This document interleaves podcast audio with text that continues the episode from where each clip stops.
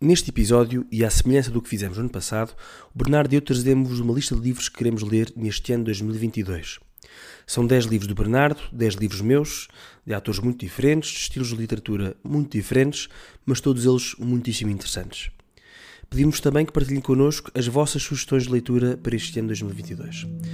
E, obviamente, esperemos que gostem do episódio.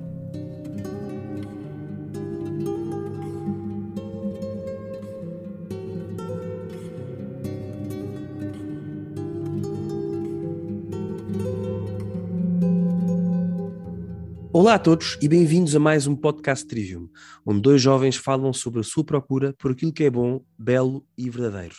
O meu nome é Vasco e comigo está o Bernardo. Bernardo, hoje temos aqui um aquilo que será todos os anos um episódio clássico, portanto, há poucas semanas publicámos os livros que lemos Uh, neste caso em 2021, e agora, pela segunda vez, vamos, vamos falar sobre os livros que queremos ler neste ano de 2022. Exatamente, acho que vai ser um, um grande episódio. Acho que eu, pelo menos, estou, estou muito entusiasmado aqui com a lista de livros que tive, que tive a preparar e sei que tu também estarás.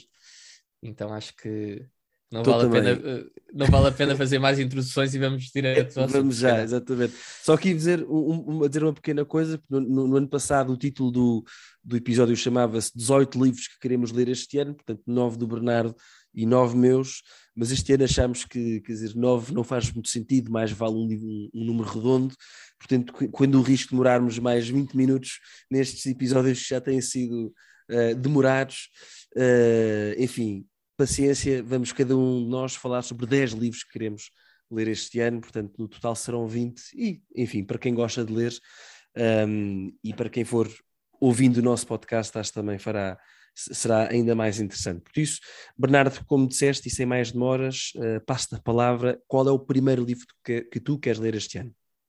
Muito bem, então o primeiro livro, uh, na realidade, é um ensaio de, de um autor. Uh, uh, belga, um académico belga, que depois acabou a sua carreira no, no Canadá, chamado Charles de Konik.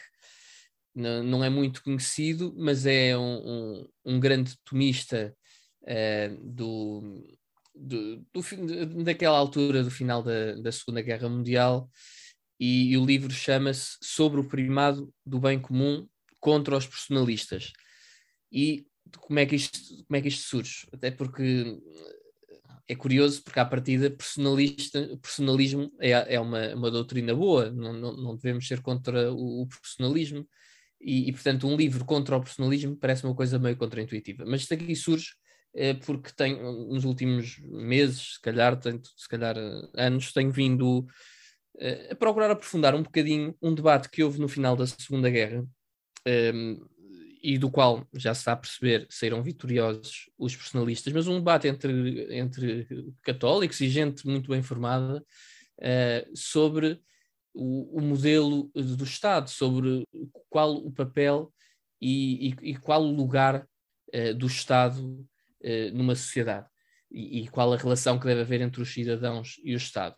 E na altura havia, no final da Segunda Guerra, depois dos grandes totalitarismos, havia então nestes pensadores havia duas correntes de pensamento uh, importantes, a tal dos personalistas, que foi a que ganhou, como já vimos, e havia também esta aqui do bem comum, esta corrente de pensamento do, do bem comum, que uh, ficou mais ou menos esquecida, não, não mais falou neles, mas que é muito, muito interessante, porque eu acho que alguns argumentos deste Deconic são argumentos que, que, acabaram por ser um pouco proféticos, porque depois vieram a verificar um pouco mais tarde, ou, ou um pouco mais tarde, leia-se hoje. Hoje vive-se aqueles riscos que eles apontavam ao personalismo. Então, ele criticava personalistas, que quer dizer, ele não, não enumera as pessoas, mas nós sabemos que está a falar de Jacques Maritain, de Mounier, que está a falar de, de Adenauer também, um, e, e, e, a tese dele é uma tese que eu acho que é interessante e que vale a pena pensar, que é que eh, basicamente não, não vou estar aqui a apresentar um ensaio, sei que depois pode-se fazer para, para outro episódio, até porque supostamente é um livro que não li, apesar de, de entretanto já, já ter avançado. Uh, mas a ideia basicamente é que o personalismo, uh, centrando, uh, pondo o indivíduo acima do Estado, por assim dizer, ou, ou acima do bem comum, acaba por degenerar, pelo menos quando mal entendido, Uh, num, num, género de um individualismo, de uma tirania da autonomia individual, que é uma coisa que nós temos vindo a verificar, não é? Ou seja, uh, houve tanta repulsa dos Estados totalitários uh, do século XX que basicamente quase que se tirou o bem comum do discurso, quase que se tirou a ideia de que o bem comum é mais importante do que o bem particular, que é a ideia que permite que, que haja, por exemplo, uh, militares ou, ou, gente que dê a vida pela, pela sua pátria, uh, para, para se dizer que não, que, que, que, o princípio e o fim da, da, ação de qualquer Estado é a pessoa, a pessoa está acima da, da ação do Estado. E ele diz que é mais complexo do que isto, uh, o bem comum é um elemento que, que deve ter aqui um, um lugar de destaque, que isso não se confunde com tiranias, com autoritarismos, uh, e, e, vai buscar muito deste pensamento a São Tomás de Aquino, e enfim, já, já estou a falar muito, prometo que nos próximos livros não vou falar tanto, mas este aqui é uma tese meio complexa, uh, dá, dá, daria para um episódio, mas as linhas mestras são estas. Vasco, diz-me se percebe minimamente ou se fui muito confuso nesta apresentação. Não, acho que é interessante, é, lá está, é um, é, é, é são temas que eu, que, que, pelo menos não estou tão a par. Eu imagino quando alguns na minha vida recente já ouvi falar em personalismo cristão, por exemplo, portanto também não sei se esse ensaio vai ou não abordar a questão daquilo que é o personalismo cristão, mas, mas parece-me obviamente ser algo muito interessante e, e esse seja, como é que isso uh, choca com a, com a ideia de bem comum, que é uma ideia tão importante, e, e, e pronto, e se, é, e, se, esse, se esse ensaio vai buscar São Tomás uh, como, não sei, como árbitro, se quiseres, não há de ser. É, Deconic, é... que apaixonou-se por São Tomás e, e por, por, esta ideia, e, é um livro, é um ensaio, aliás, nem é bem um livro, é, é um livro pequenino, que e ele vai, vai, ele vai buscar muita coisa a São Tomás, é muito filosófico, bastante metafísico, não, não acho que seja um ensaio fácil de seguir, uh, mas é um tema do ponto de vista de filosofia política muito interessante, por um lado, e muito importante, por outro. Sim. Uh, enfim, acho Boa. que. Ah, esqueci-me de dizer, uh, o, o, ensaio é de 1942. 1942. Ok. okay. Plena Segunda Guerra. Ou já, já na fase Portanto, já, na segunda metade. Já, esse ensaio já antecede esse grande, esse grande debate que falavas, não é? debate de ideias. Não, porque uh, o debate surgiu, surgiu com. Tu disseste pós-guerra, é? percebi, percebi pós-guerra. Pós-guerra, é verdade. Sim. Não, eu, eu disse pós-guerra, uh, o, e o debate continuou pelo pós-guerra, mas, mas certo, certo, certo, certo, durante a Segunda Guerra. Sem, sem Muito bem. Desculpa pela imprecisão. Ora, essa. Boa, então o meu, o meu primeiro livro, portanto, vou começar aqui primeiro com. Vou tentar alternar entre literatura e uh, leitura mais espiritual ou outro tipo de leitura. Portanto, começo com, enfim, para mim é algo óbvio, uh, depois de um dos episódios que publicámos neste ano, vou, vou ler a Divina, ou melhor, quero ler a Divina Comédia de Dante Alighieri, portanto, uma obra que foi escrita uh, entre 1308 e 1320, portanto ao longo de 20 anos, por este, este, este grande autor italiano.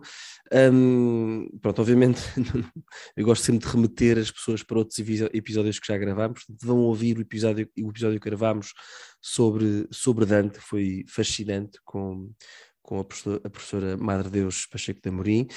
A edição que eu vou ler, porque isto foi uma, uma das coisas que no, no final dessa nossa conversa com, com a professora Madre Deus, um, um tema que falámos foi que edição ler e, e, o, que, o, que, o que ela recomendou foi que se lesse a edição publicada pela, pela editora Sada Costa, que não é fácil de encontrar, portanto, eh, ou melhor, encontra-se muitas vezes o Purgatório, creio que o inferno também, e encontra-se, estou a falar aqui nos, nos, nos, nos, leilões de Facebook, que é onde hoje em dia compro mais. Alfa revistas que sim, que têm páginas, páginas no Facebook, que é onde é mais fácil de encontrar, mas creio que, por exemplo, com, o Paris, portanto, a terceira parte da Divina Comédia, que é muito difícil de encontrar nesta editora. Mas depois, por sorte, encontrei na internet uma edição dos Amigos do Livro, que é precisamente a, mesma da, da Sada Costa, portanto, traduzida pelo professor Marques Braga, e que, e que lá está, como explicava a professora Madre Deus, é uma, é uma, é uma edição em que o tradutor não se preocupou por manter a rima, mas sim por, por, por para que o, te, o, texto fizesse sentido, e pelo menos para um português ler, neste caso, uh, que, que, que, que, compreendesse. Por isso estou, estou obviamente muito, muito entusiasmado, uh, como, como se recordarão, li um, um, enfim, um ensaio sobre a Divina Comédia, que fiquei fascinado, então estou muito contente. Um, a, única, a única questão desta editora que li, que aliás é, é bastante bonita, deste, desta edição dos Amigos do, do, Livro, o único problema é que não tem notas, e uma das coisas que a, que, que a Madre Deus dizia é eh, se conseguirem ter um, um, um livro com notas, melhor, porque há aqui muita. Pronto, para dar contexto, para explicar aqui coisas que, que uma leitura assim a frio não, não se perceberia. E foi então que eu comprei, para, acompanhar a minha leitura eh, de, de um texto que eu consiga perceber, comprei outro, outra Divina Comédia, um, ehm, traduzida por um, um tal de José Pedro Xavier Pinheiro, fui ver há bocadinho, foi um, um tradutor brasileiro do século XIX, pronto, cuja tradução, uh, à semelhança da tradução do, do, do Vasco Graça Moura, também mantém a rima, não é? Mas já estive a tentar ler e pronto, é, é claramente mais, mais complicado, mas esta edição tem, tem notas, portanto vou, vou tê-las lado a lado, vou ler um, a daquela tradução do professor Marcos Braga, mas ao mesmo tempo terei esta ao lado para, para as notas, pronto. Eu creio que a do, do, do Varasco Graça Moura também tem notas, esta edição mais, mais recente da Quetzal provavelmente terá, mas, mas pronto. Mas pronto, é este o meu, é o, é o, é o primeiro livro que, que, quero, que quero ler, enfim, não, acho que provavelmente serei outro Vasco, ou pelo menos um Vasco mais completo depois de ter lido a Divina Comédia. Passa a palavra.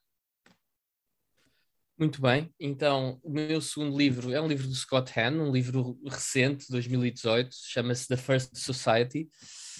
Hum, é um livro que eu acho muito interessante, porque basicamente, e, e, e aliás, um bocadinho como o meu primeiro livro, acho que dá para perceber que eu ando aqui à procura do que é, qual é que é o problema da nossa sociedade atual. Este livro acaba por, por também responder a isso. Uh, e, e, basicamente parece que, que, toda a gente concorda que há um problema na civilização ocidental, uh, mas, mas o, o, problema é que ninguém concorda qual é que é o problema ou qual é que é pelo menos a raiz do problema, não é? Uns dizem que, uh, que uns dizem que há cá demasiado governo, outros pouco governo, uns há demasiado capitalismo, outros há falta de capitalismo, uns dizem que há demasiada liberdade sexual, outros, outros dizem que, que, que há falta de liberdade sexual, e o Scott Hand vem aqui um, dizer que se calhar o problema é muito mais fundamental, é, é muito, é muito anterior uh, a estas questões e diz que, que, que o problema pode vir, uh, se calhar, uh, da, da, nossa, da nossa visão de, de, seres humanos como pessoas com a capacidade de relação com Deus e, e, e mais do que isso, ou para além disso, no núcleo central de, de, qualquer sociedade, que é o casamento. Ou seja, descomplicando um bocadinho a ideia que eu acho que ele passa, ainda não li o livro, estou curioso, eh, mas a ideia que ele quer transmitir é que resolvendo a família, voltando a ver, valorizando o matrimónio, o sacramento do matrimónio, um, consegue-se salvar ou consegue-se melhorar a sociedade. Acho que é essa a tese uh, e parece e, e parece muito interessante e foi por isso que escolhi este livro. Pronto. Muito obrigado. Sem dúvida, será sem dúvida uma leitura. É uma leitura muito... que é espiritual também. Sim, sim, sim. É sim. uma leitura que é espiritual também. Claro. O meu, o meu segundo livro, agora entrando mais no, no campo da filosofia, chama-se. Foi-me oferecido pela minha mulher nos meus anos, por isso, uma falda, muito obrigado. E chama-se Leisure, the Basis of Culture. Portanto, leisure, lazer lazer uh, a base da cultura. É escrito por. Claramente, um... claramente é uma indireta da tua mulher a dizer Exato. que precisas descansar mais em vez de andares a fazer podcast. Não, o podcast é precisamente, o, diria eu, um, um, uma parte da minha vida de lazer. Um, e, e pronto, é escrito por um, por um filósofo católico alemão do século XX chamado Joseph Piper, enfim, imagino que um, um, americano dirá Joseph Piper, mas ele deve, ter, deve ser Joseph Piper, não sei, não faço ideia como é que se diz em alemão. Portanto, ele, ele nasceu em 1904, morreu em 97, portanto também não é, é, é, relativamente, está relativamente próximo de nós. Este livro, portanto, Leisure, The Basis of Culture, é de 1948, portanto tem origem nos, numas conferências que ele deu na Universidade, creio que de, de Bonn, de Bona, portanto, acho que é assim que se diz, Bona. Um, e, e, e, é publicado pela Ignatius, portanto, uma editora americana bastante conhecida, uh, e, e, diria eu também muitíssimo, muitíssimo recomendável.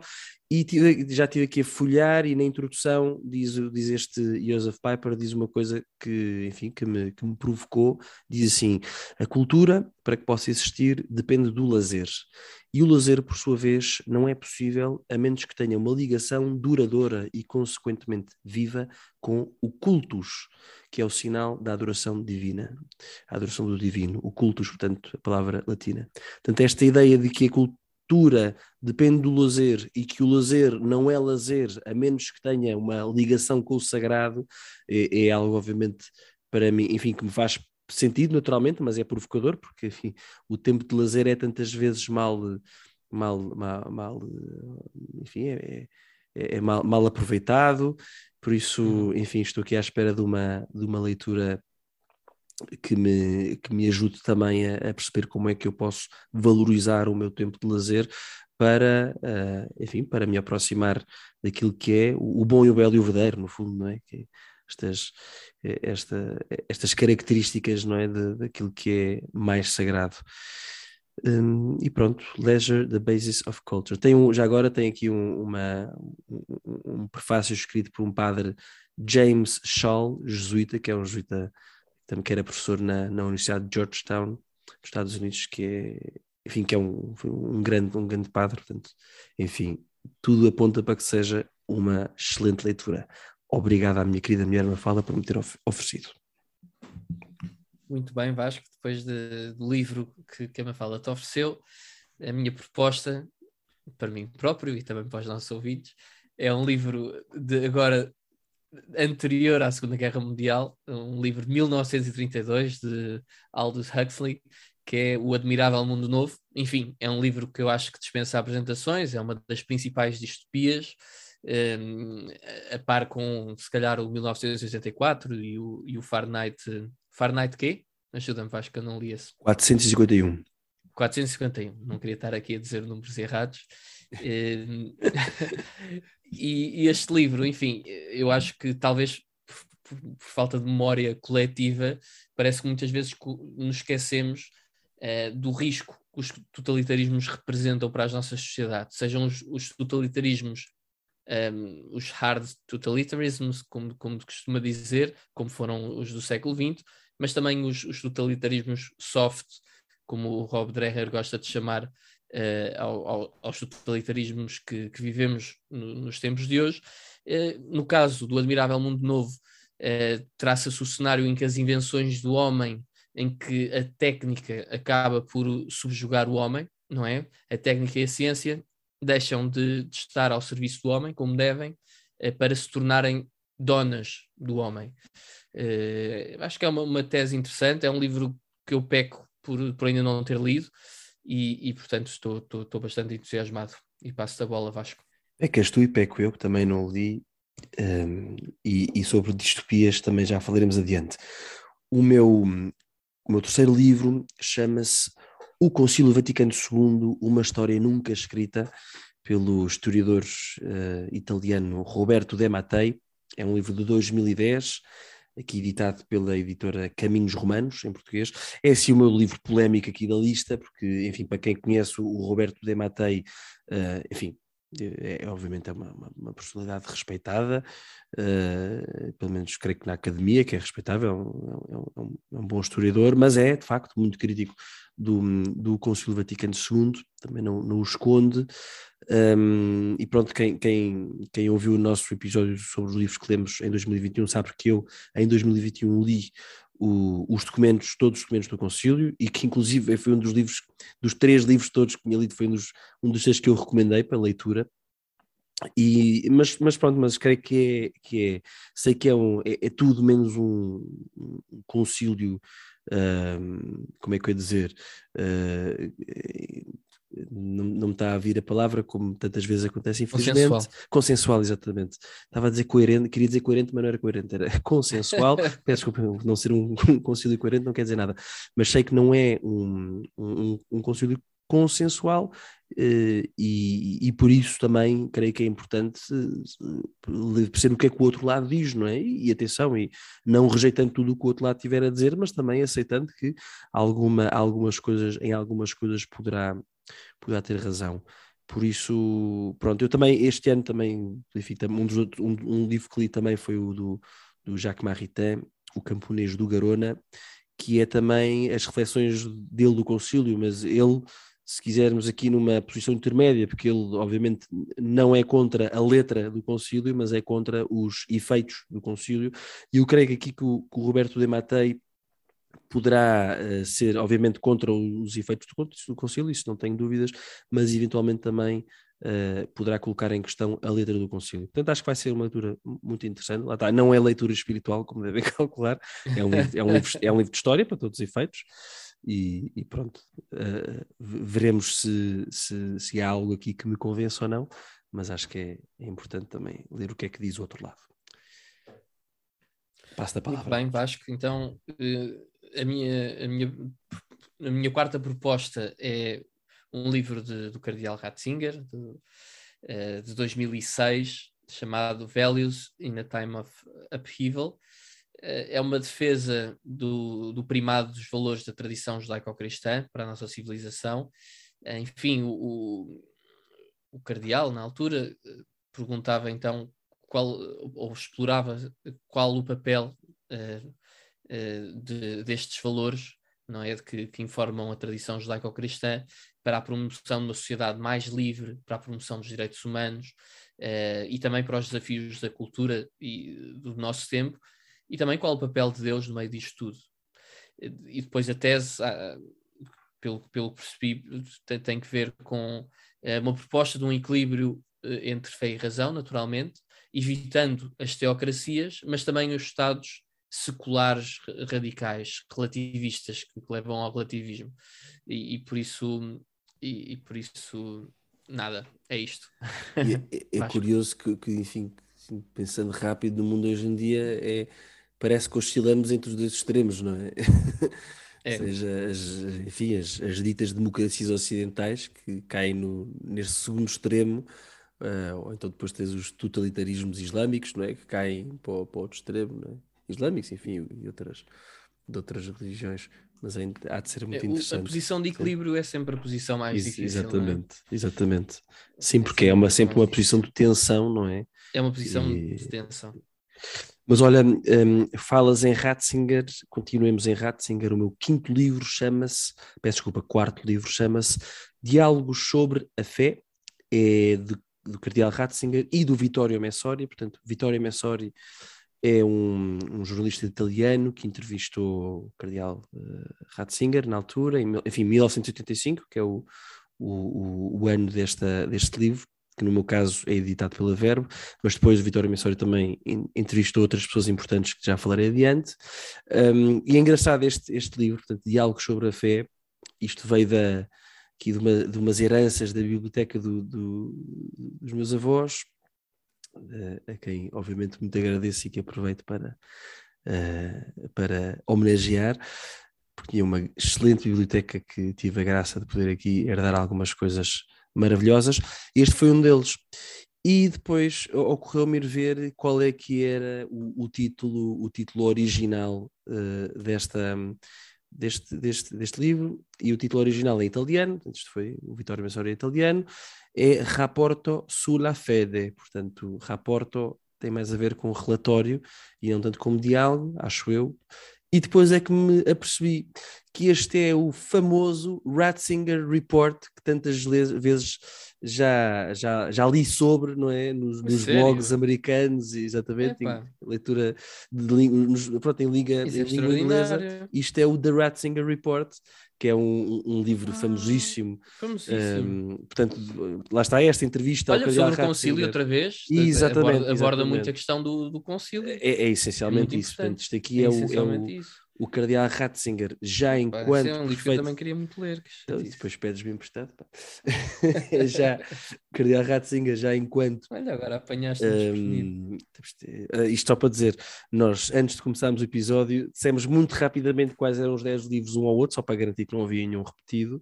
Uh, mas eu pelo nome não associei ao da Ratzinger. Pois, eu, eu, também, quando, quando, quando fui buscar a casa dos meus avós, também não, não percebi. Agora, eh, mais recentemente, oh, é que. Espetáculo. Grande leitura, sim, portanto, senhor. Ele, na altura, já era uh, perfeito para a congregação, congregação da doutrina da fé, e é assim o primeiro grande livro uh, enfim, dele enquanto figura pública, dele, Cardeal Ratzinger, em que um, fala do concílio e, e fala sobre a crise da Igreja no pós-concílio. É, é, assim um, um, documento muito importante da, da, desta, das últimas décadas da Igreja.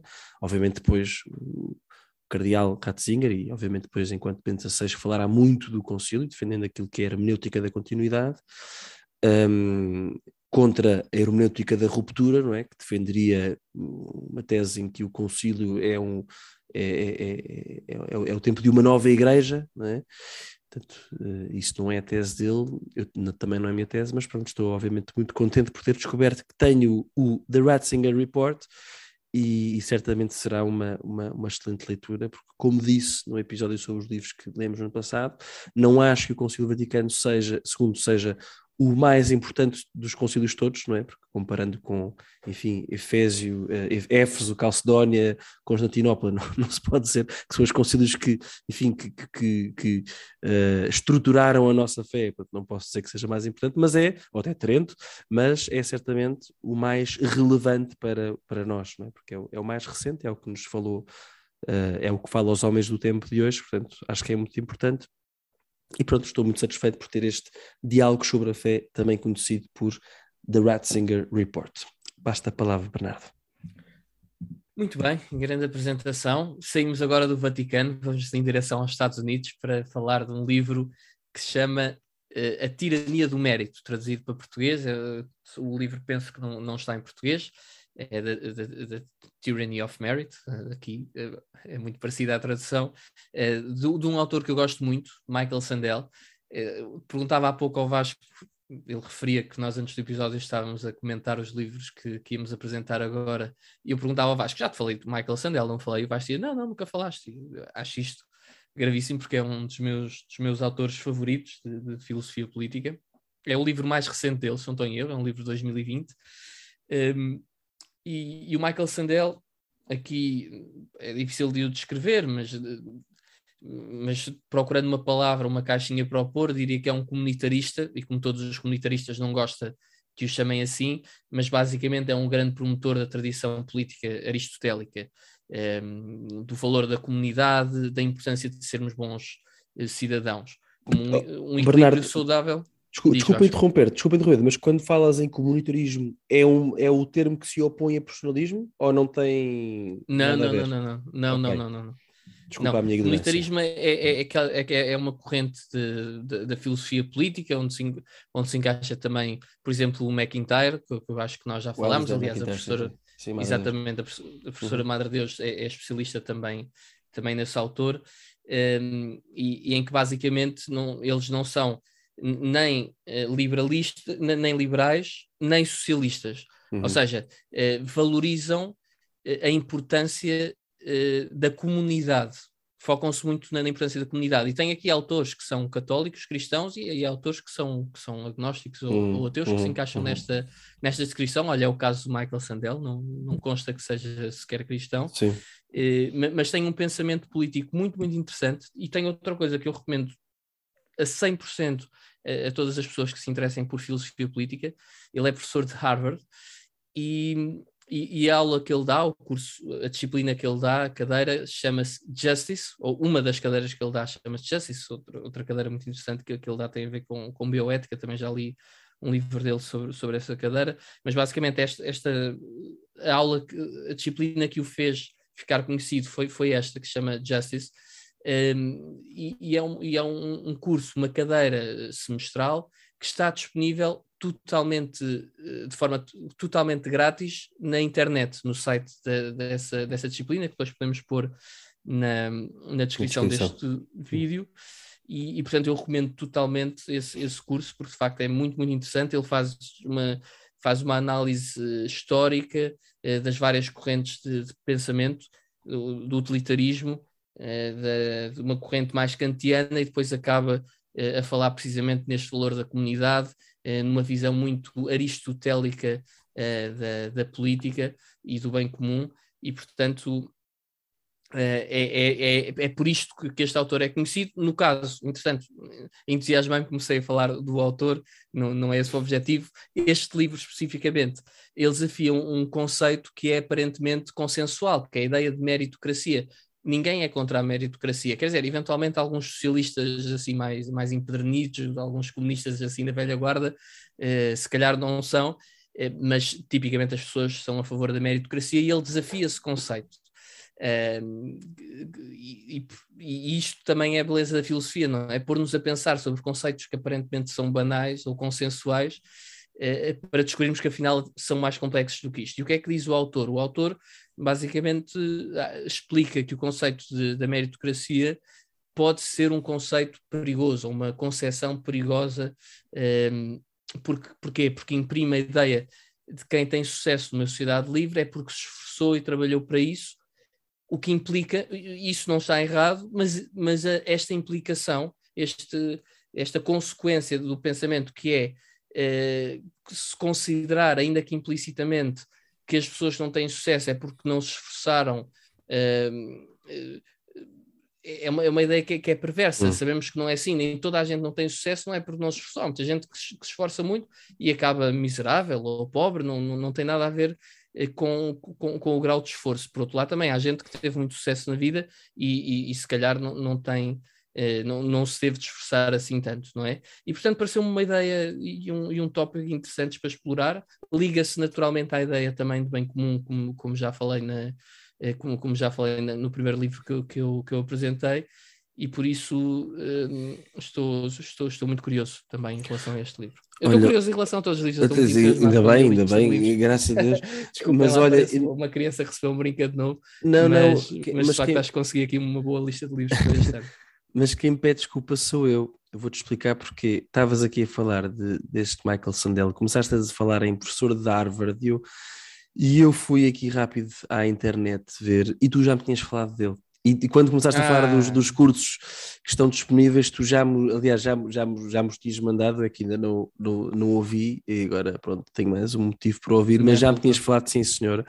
E mais, e mais, houve um livro dele, já agora pergunto-te muito rápido, há um livro dele que é editado pela Presença, que já, já, já estive para o comprar, mas não o comprei, que se What chama... Money Can Buy. E, sim, o que o dinheiro, pronto, em, em, português, o que o dinheiro não pode comprar. Não sei se os limites do, do os limites morais do, dos mercados. Já leste, é isso? Não, não li, ah, não leste, okay, mas, okay. Mas, mas ele tem uma, uma série de conferências uhum. em que explica o livro e essas eu já ouvi e, e, e tenho o livro também aqui uh, e, e, gosto imenso da ideia e portanto recomendo muito talvez no próximo ano ou ainda este Sim. ano, quem sabe leias e depois podemos então, próxima vez que o vir a, a 50% eu gosto muito do Sandel, o Sandel é um tipo que pensa muito bem obviamente não concordo uh, com, com, tudo o que ele diz, como se calhar não concordo claro. também com tudo o, que tu dizes, faz uh, que, é, que, ainda não descobri vai lá saber mas, como, vai lá saber como. mas pelo menos do ponto de vista teórico há de haver uma ou outra coisa em que não concordo uh, mas, mas lá está aqui o Michael Sandel é mesmo um autor que eu gosto muito, Sim. mesmo não sendo cristão, e, e, por isso tendo, tendo aqui uma, visões diferentes de nós em algumas matérias, eu acho que, que, é, que, é um, que é um autor com muito mérito, muito sério e que recomendo muito a toda a gente que tenha interesse por filosofia política. Muito bem. Hum, pronto, agora voltando às distopias, eu, eu disse, eu, eu, dei a entender que ia falar de uma e tu falaste dela, Portanto, é verdade que a par uh, do Admirável Mundo Novo, esta é outra grande distopia, portanto, 1984. Estou a dizê-lo em inglês porque vou ler em inglês, portanto, 1984 para, em português, naturalmente. Portanto, o, o clássico de, de, George Orwell, uh, escritores inglês, portanto, este, este livro escrito em 1949. Vou ler a, edi a, edição que vou ler é da Penguin Student Edition, o que significa que no final uhum. tem umas boas dezenas de páginas com, enfim, explicações e notas e não sei o que, não sei o que mais. Language Notes and Activities. Portanto, engraçado. Um, e pronto, é, é, é, é, claramente é uma grande lacuna no meu, no meu currículo de, de enfim, literário de leitores. Uh, nunca ter lido 1984, mas não me arrependo de o ler nesta fase. Um, porque, bem, primeiro já, já o queria ler porque eu já, já, já falei já no último episódio sobre os livros que lemos, já, já li o Fahrenheit um, 451, li o Lord of the World, portanto, Senhor do Mundo, outro, outra distopia. Uh, também quero, obviamente, ler uh, o Admirável Mundo Novo, mas irei começar pelo 1984. E, e, não me arrependo de estar a lê-lo agora, porque, uma vez mais, eh, de facto, estes, os autores destas grandes distopias, não é? Uh, enfim, elas não seriam grandes se não fosse, se, se não tivessem algo de verdadeiro, não é? E o, o 1984 tem este tem este, esta, este pormenor, enfim, não é bem pormenor, do Newspeak, não é? O Newspeak é a, a nova, nova língua, a nova, nova língua, língua. É? portanto, uma, uma nova língua, é? e nós estamos a viver isso, não é? Começamos a ter aquelas, aquelas não é. Só isso, dos... acho que sem querer estragar-te a história, uh, sem querer estragar-te a história, uh, ele o, o, George Orwell de facto é um gênio e cria aí uma série de, de novos conceitos, de, de, palavras que, não, que não, não existem, continuam e, e, que foram criadas por ele, eh, entre eles a nova língua, que de facto é uma coisa que nós vivemos hoje, mas vivemos muitas outras coisas hoje, não te quero estragar o livro, mas uma que eu acho particularmente interessante é uma que chama duplo e pensar, duplo e pensar. Depois, quando surgir isso no livro, Pois, deve, deve ser o multitasking pay ou não, não, não, sei. Não, não, Antes, fosse, antes, fosse, antes fosse. Mas pronto, mas eu ia, ia, mencionar uma coisa que me parece bastante chocante hoje em dia, que é esta questão dos, dos pronomes para se usar para pessoas transgênero. Tal e qual que se dizem transgênero, não é? Portanto, no inglês, não é? Ou seja, há pessoas que deixam de ser he or she, é, passam a ser z, ou zer, ou não sei o quê, ou they, enfim, que obviamente... Agora tem os preferred é, pronouns. Os preferred pronouns, não é? cá para Portugal. Portanto, para quem não sabe, não é? Em países como os Estados Unidos ou no Canadá, há, há tentativas de legislar no Canadá já está mesmo legislado. Está legislado, sim, aquela tal famosa Bill 16, que foi o que, o que, uhum. o que teve, a única, teve uma boa consequência, um, que foi trazer o Jordan Peterson para, para os focos do mundo, porque ele opôs-se com vigor a essa legislação, mas de facto as pessoas podem exigir que, um, que se lhes trate por um, um preferred pronoun, pronoun portanto, um, um pronome uh, preferido, que não é nem he, nem, nem she, não é? É outra coisa, estes z, zer, they, uma coisa, obviamente, uh, enfim, uma nova língua autêntica, não é? Portanto, é uma Não, e, oh, Vasco, e pode e... ser e pode ser he ou she mas, mas sendo a outra pessoa, ser sim, uma pessoa sendo mulher, um homem, é ou, ou, ou X sim, sendo, sim, sendo, sendo, um homem. Sim, sim, exatamente. Portanto, a coisa torna-se complexa. É, é.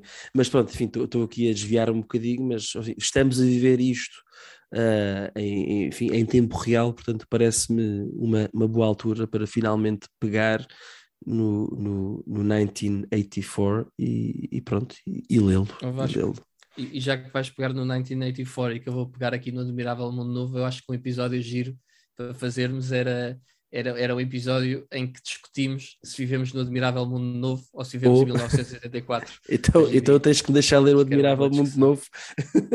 vou tentar, vou tentar. Pois é, no ano passado li 36 discos, pode ser que haja espaço para o Admirável Mundo Novo. Fica ao desafio. Fica ao desafio. exatamente, exatamente. Tu tens mais margem do que eu. Tens mais margem do que eu. Passa a palavra. Praças e obrigado. Este aqui garanto que vai ser o livro mais rápido a apresentar aqui deste episódio, porque é um livro que eu já trago do ano passado, que é o Dom Quixote uh, do Cervantes. Uh, e por isso não, não, não Obrigado, vale, é um o meu próximo livro é.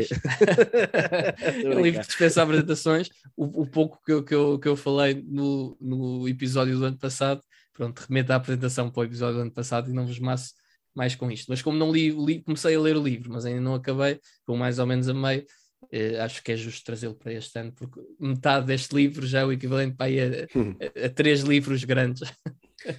Ou três livros normais, vá. Tu trazes aqui, na realidade, nove livros e meio, porque pronto, já vais a meio do, do, do, do Dom Quixote. Portanto, o meu sexto livro chama-se, o livro inglês, aqui mais entrante nas áreas das ciências humanas, chama-se Your Brain on Porn, Internet Pornography and the Emerging Science of Addiction. Portanto, o teu brain ou o seu brain na pornografia, não sei se podemos traduzir assim, um, escrito por Gary Wilson, é um livro de 2014, editado pela Commonwealth. Um, Comprei-o já agora através da FNAC, portanto não é uma coisa que seja muito difícil de arranjar, espero eu. E, e pronto, enfim, é, um, é um tema que obviamente já perceberam, trata da pornografia, que é, na minha opinião, e também na do Bernardo também, de certeza, um flagelo da nossa sociedade atual.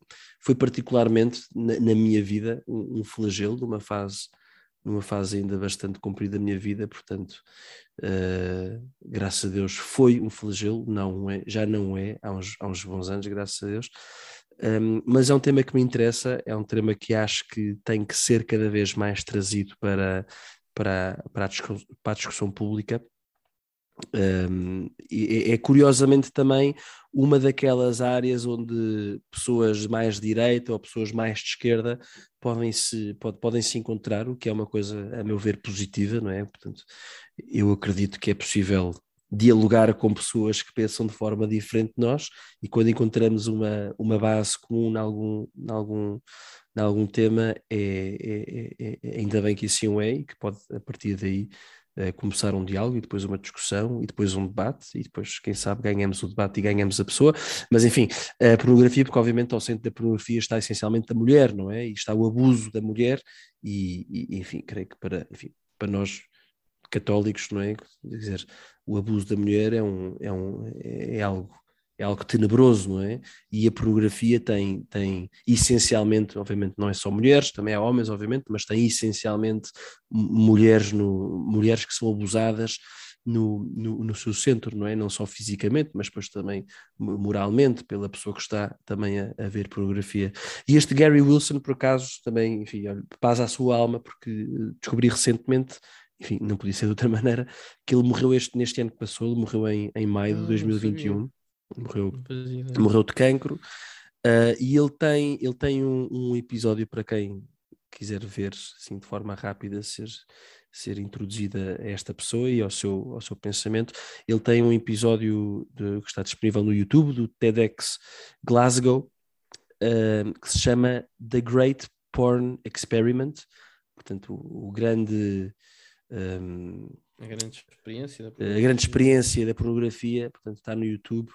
É, é, muito interessante, portanto, é algo que podem ver. E também, já agora, uh, e porque foi algo muito recente, é algo que tem duas semanas, uh, sobre pornografia, e, como disse, é algo que tem que ser trazido para o debate público. E um amigo, um amigo nosso em comum, Francisco Peraz de Almeida, uh, escreveu, creio que na primeira semana de janeiro, escreveu um texto no Observador chamado Billie Eilish e a, a, e a Abominável Pornografia.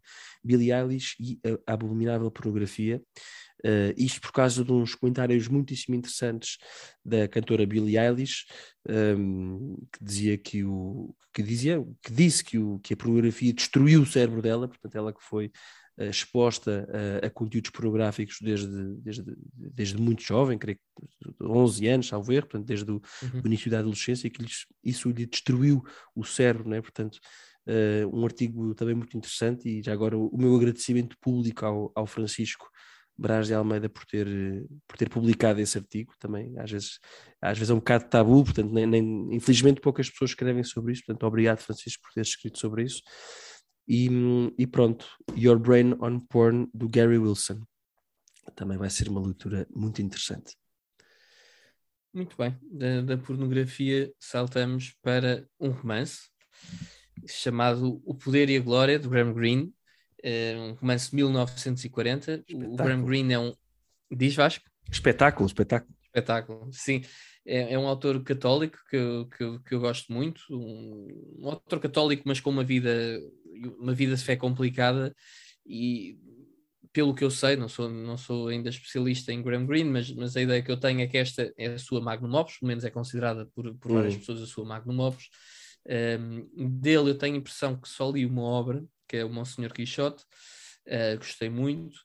Este nome do Poder e a Glória, como, como podem imaginar, pelo menos os, os católicos que nos estão a ouvir, vem da, daquela doxologia final do Pai Nosso, Vosso é o Reino, Poder e a Glória para sempre, e trata-se da história de um padre que, que, vive no México, nos anos 30, uh, no tempo que o governo tentava suprimir a Igreja Católica.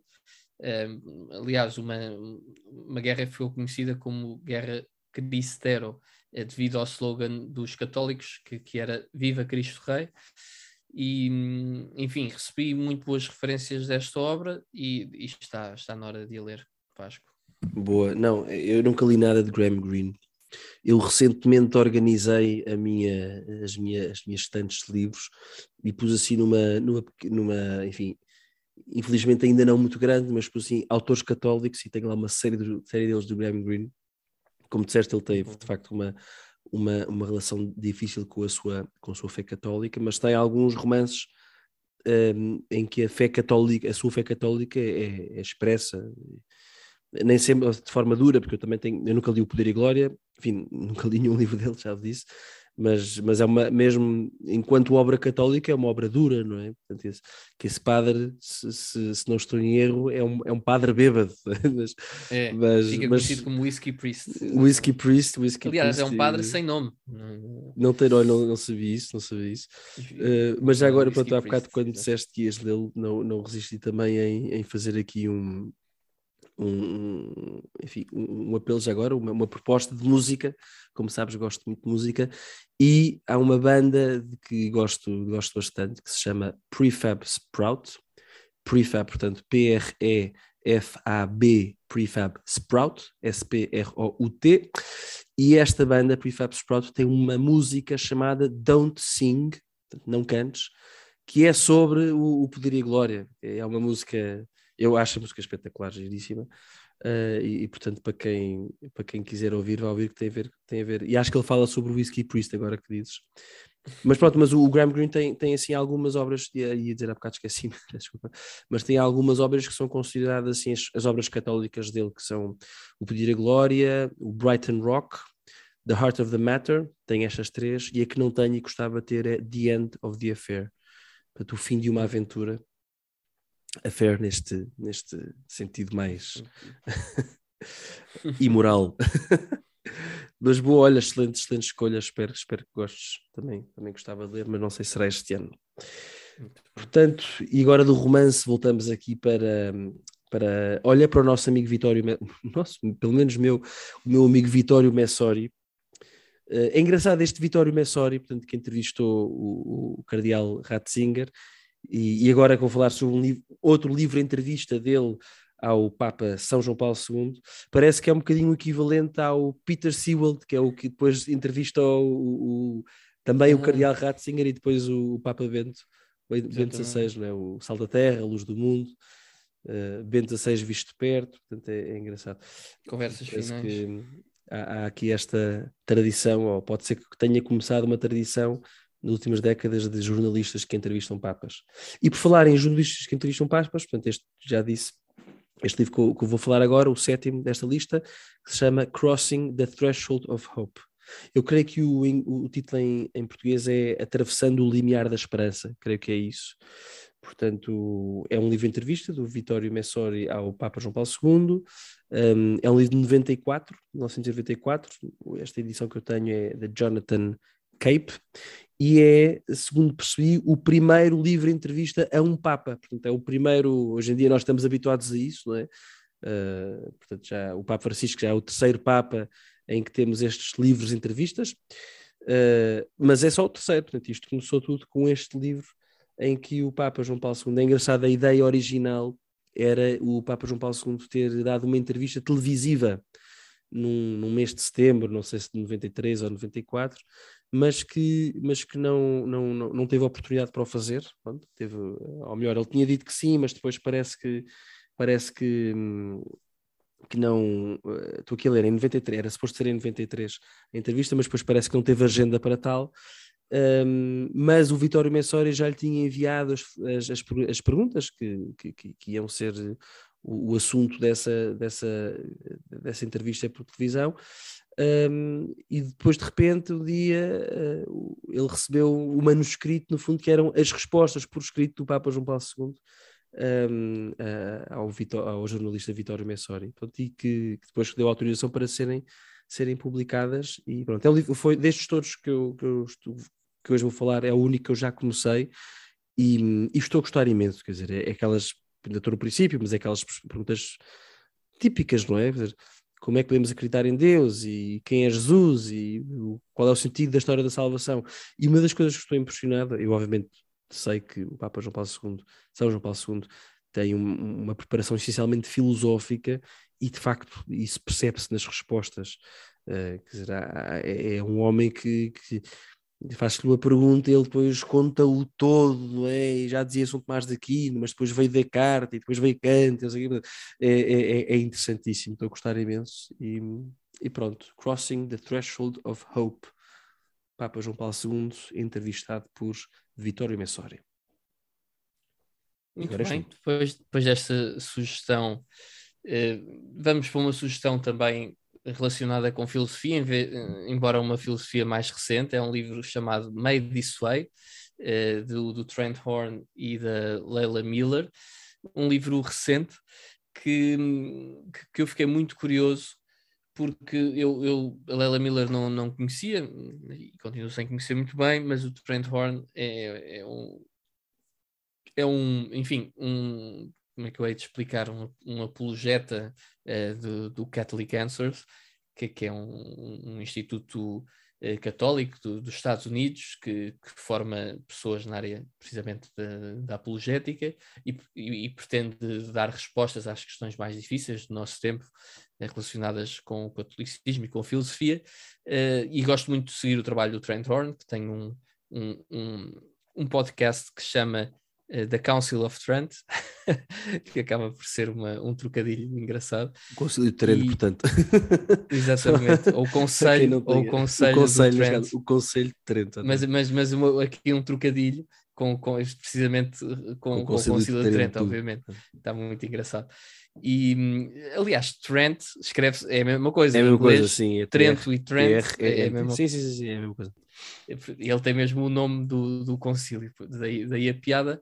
E este livro é um, um, livro que fala sobre como abordar questões difíceis com os filhos e questões difíceis uh, relacionadas uh, essencialmente com, com a sexualidade. Uhum. E porquê é que surge? Surge porque basicamente tanto Trent Horn como a outra autora, a Leila Miller, Miller, são exatamente, são, uh, são, são, são, ele é pai de família, ela é mãe de família, uh, não, são casados um com o outro, são, são duas famílias diferentes, uh, e basicamente eles perceberam -se que se calhar há 10 anos atrás um, ehm, havia, uma série de coisas que eram óbvias que hoje em dia é preciso nós explicarmos aos nossos filhos. Por exemplo, há 10 anos atrás um filho não chegava a casa a dizer que, que um colega uh, na aula explicou que era não binário, transgender, uh, cisgênero, não sei o quê.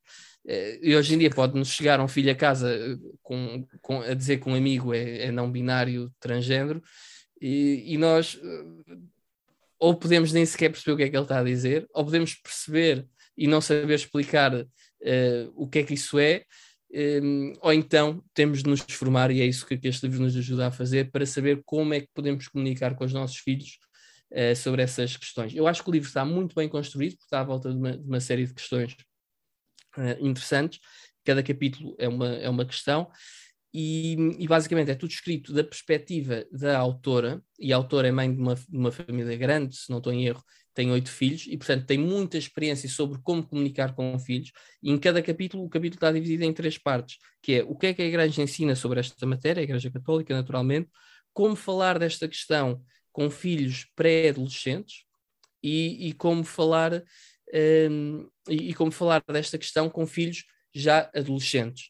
Um, e, e, portanto, basicamente, acho que eles se complementam muito bem. Ainda não, não li o livro, mas parece-me que se complementam muito bem porque ela tem uma grande experiência sobre como comunicar com filhos e qual é que é a melhor abordagem para, para estes temas complicados. E por outro lado, o Trent tem, tem uma grande formação filosófica, uhum. sabe muito, muito, muito sobre, sobre apologética, sabe, está, está presente em imensos debates com, com ateus e com, e com cristãos uh, de outras denominações um, e, e, por isso ambos conseguem, ele consegue dar, ela se calhar dá um input sobre comunicação e ele acaba por dar um input, uh, se calhar doutrinal, se quiserem, filosófico, que é a área de formação dele, e por isso acho que é que é um livro muito interessante um, que, que, pronto, que vou ler e depois uh, talvez dê um episódio. Qual é a editora, Bernardo?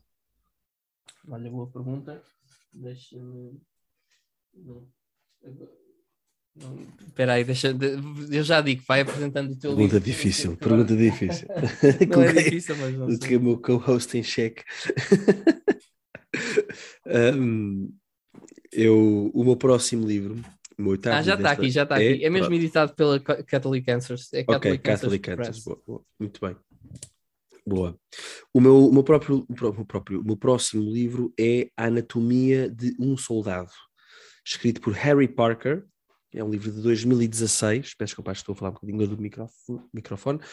Uh, portanto, Anatomia de um Soldado, escrito por Harry Parker, 2016, e editado em Portugal pela, Portugal pela Elsinor. Um, tem um romance, e é um romance sobre guerra, sobre um soldado, e o que me despertou a atenção foi o facto de ser recomendado um, por Phil Clay. Phil Clay, uh, um americano, este Harry Parker é inglês. O Phil Clay é americano e é o autor de um livro chamado Desmobilizados, que é um livro de contos sobre a participação dos Estados Unidos na guerra do Iraque, que foi um livro que li há dois ou três anos e gostei imenso, imenso, imenso. Este Phil Clay, por, por, acaso, é um, por acaso é um autor católico, pelo menos é o, é o que, foi o, é o que li, e diz ele também, diz-se ele grande fã de Graham Greene, por acaso fazendo aqui a, a associação, mas gostei muito de, do livro dele e, e, portanto ele está aqui a, a, a, recomendar este Anatomia de um Soldado, portanto há de ser interessante. Um, este Harry Parker, também só uma nota rápida biográfica sobre ele, que é tudo quanto sei sobre ele. Portanto, ele aos 23 anos, em 2007, alistou-se no exército britânico para participar na guerra do Iraque e em 2009 foi para o Afeganistão, onde perdeu ambas as pernas. Né? Portanto, aqui um momento uh, sem dúvida dramático para a sua vida e desde que regressou uh, ao Estado, desculpa, à Inglaterra, dedicou-se, dedicou a sua vida às artes plásticas e à escrita. E este Anatomia de um Soldado é o primeiro, o primeiro romance dele. Pronto. Uh, e eu, eu, interessa muito esta a questão da participação na, na, nas guerras do, do, do, do Iraque e do Afeganistão, este tipo de guerra, a guerra moderna, não é? E, e que muitas vezes, pronto, também acho que pode-se questionar o, qual o sentido, o que, é, o que é que faz, qual o sentido exatamente deste, deste e estes, nos casos específicos do Iraque e do Afeganistão, que sentido é que isto faz que é para, para, para, um jovem de hoje, não é? Eu penso muitas vezes nisto, o que, é, o que é que faz com que um jovem que viva com, enfim, tão, tão confortável numa sociedade moderna, o que é que o faz ir para estes terrenos, estas zonas perigosas do mundo, objetivamente, arriscar a sua vida um, enfim, eventualmente para, para defender o mundo livre, não é? Portanto, isto para mim é, uma, é algo também que, que me provoca bastante e, e pronto, portanto estou aqui à espera de um, de um romance uh, interessante sobre um tema que me interessa e é recomendado, já disse, por Phil Clay, um autor que já li e de que gostei muito. Muito bem, então vamos, vou agora para o meu nono livro, já estamos aqui na reta final. Um, e o livro é o Aquinas, ou seja, Tomás de Aquino, do Edward uh, Fraser, que, que, é um extraordinário filósofo, tomista dos nossos tempos, uh, e, e um, um, grande amigo meu ofereceu-me ofereceu este livro, que fala sobre, sobre São Tomás, naturalmente, que é que, como, como saberão os nossos ouvintes, porque o fartamos de citar, ou de referir pelo menos, é um dos principais filósofos de, de todos os tempos, uh, o, Tomás, o São Tomás de Aquino, naturalmente, um, e, e, por quem tanto o Vasco como eu temos uma enorme admiração e, e queremos sempre conhecer melhor. Uh, por isso, enfim, é um livro que fala sobre São Tomás vou, e, e, por isso, por isso vou, vou, querer aprofundar. Não sei exatamente, uh, porque ainda não li o livro, em que aspecto é que fala, se, se é sobre a sua filosofia, se é, se é, mais um livro biográfico, isso ainda não sei, mas pronto, é o meu nono livro, Vasco. Boa, Boa, certamente será um excelente livro. Eu que, eu que ainda tenho de ler alguma biografia de São Tomás, mas pronto, há de estar para breve. O meu novo, nono livro chama-se Notes from a Small Island. É escrito pelo Bill Bryson, é um livro de 1995. Aqui a minha editora, a editora deste livro é Black Swan. Um, eu já li o livro do, do, Bill Bryson, há de ser uma, uma leitura mais, mais lúdica, mais, uh, mais para para descansar a cabeça de temas eventualmente mais complexos e que acho que também às vezes faz falta. O Bill Bryson é um autor muito engraçado, já li dois livros dele, um livro que se chama 1927, Aquele Verão, que é um livro muito engraçado, é um livro sobre várias coisas curiosas que aconteceram no verão de 1927, sendo que a coisa mais curiosa é a travessia do Charles Lindbergh uh, sozinho num avião uh, a travessia do Atlântico, sozinho no avião, e li outro livro que é Neither Here Nor There, por aqui e por ali, ou nem aqui ou ali, não, não sei bem como é que é a tradução, que é uma viagem que este Bill Bryson, que é essencialmente um jornalista, que faz na sua juventude pela Europa. E este um, Notes from a Small Island, a Small Island é, uh, é o Reino Unido. É? O Reino Unido é, é é, agora estou, sim, é o Reino Unido, não é, não é United Kingdom, portanto, United Kingdom é que é um, a, a, a, ilha toda, um, porque ele é, o Bill Bryson é americano e, e, e às tantas vai, vai, vai, vai, vai viver para, para, para o Reino Unido. Uh, como, e trabalha lá como jornalista, se não estou em erro, e depois, a dada altura, regressa para os Estados Unidos, portanto, a meio dos anos 90, mas antes de regressar aos Estados Unidos faz um, uma volta pelo, pelo, pelo, pelo Reino Unido. E é essa, esse passeio pelo Reino Unido que, que, que, que, que, enfim, que se materializa neste Notes from a Small Island. Os livros do Bill Bryson estão, creio que quase todos uh, editados em português também, portanto isto é, creio que se chama Notas de uma Pequena Ilha e, e, pronto, toda a gente que o leu me recomenda, acho que é um livro mesmo de chorar a rir, porque é um livro em que este, este autor uh, registra todas as, as idiosincrasias, as particularidades do, do povo inglês, por isso, enfim, será certamente também uma, uma leitura para, para boas gargalhadas, o, o que faz sempre bem. Notes from a Small Island, do Bill Bryson. Qual é que é o teu último livro, Bernardo? Muito bem, Vasco. O último livro, exatamente, chama-se Cristo, a Igreja e o Mundo. É um livro de Carol Wojtyla, depois também conhecido como Papa ou uh, João Paulo II, ou São João Paulo II. Um, ehm, este livro também é conhecido como As Catequeses do Areópago, um, ehm, por ser em torno do discurso do, do Areópago, como sabem, o capítulo 17 uh, eh, dos Atos dos Apóstolos. São 13 catequeses misteriosas, eu diria, que não se sabe se alguma vez foram dadas ou, ou quando foram dadas, e conservaram-se na forma de manuscrito, que depois foi, foi encontrado e foi, e foi agora editado pela, pela Lucerna. E hum, eu não conhecia, nunca tinha ouvido falar deste, destas catequeses eh, de Carol Voitila, vi, vi numa livraria em Fátima quando lá fui recentemente com a minha mulher e fiquei interessado porque os capítulos abordam questões muito interessantes e, e sobre as quais uh, tenho procurado estudar qualquer coisa, como o homem e a verdade, ou o homem e a liberdade, que são de resto tópicos muito comuns no, depois no Papa João Paulo II, como, como de resto o Vasco já teve a oportunidade de referir hoje, uh, e sobre os quais o Papa escreveu de forma magistral, e portanto este livro será muito bom, certamente. Vasco, uh, se não tiveres nenhum comentário sobre este livro, passo a bola.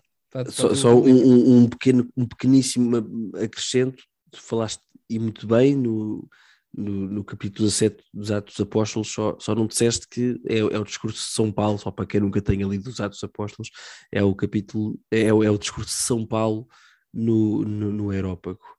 Um, no Aerópago, portanto, de em Atenas, não é? Agora não estou a dizer a geneira nenhuma, certo, Bernardo? Exato. Pronto, quando, quando, quando ele está em Atenas e diz: Vejo que em muitos sois religiosos porque têm um altar dedicado ao Deus desconhecido.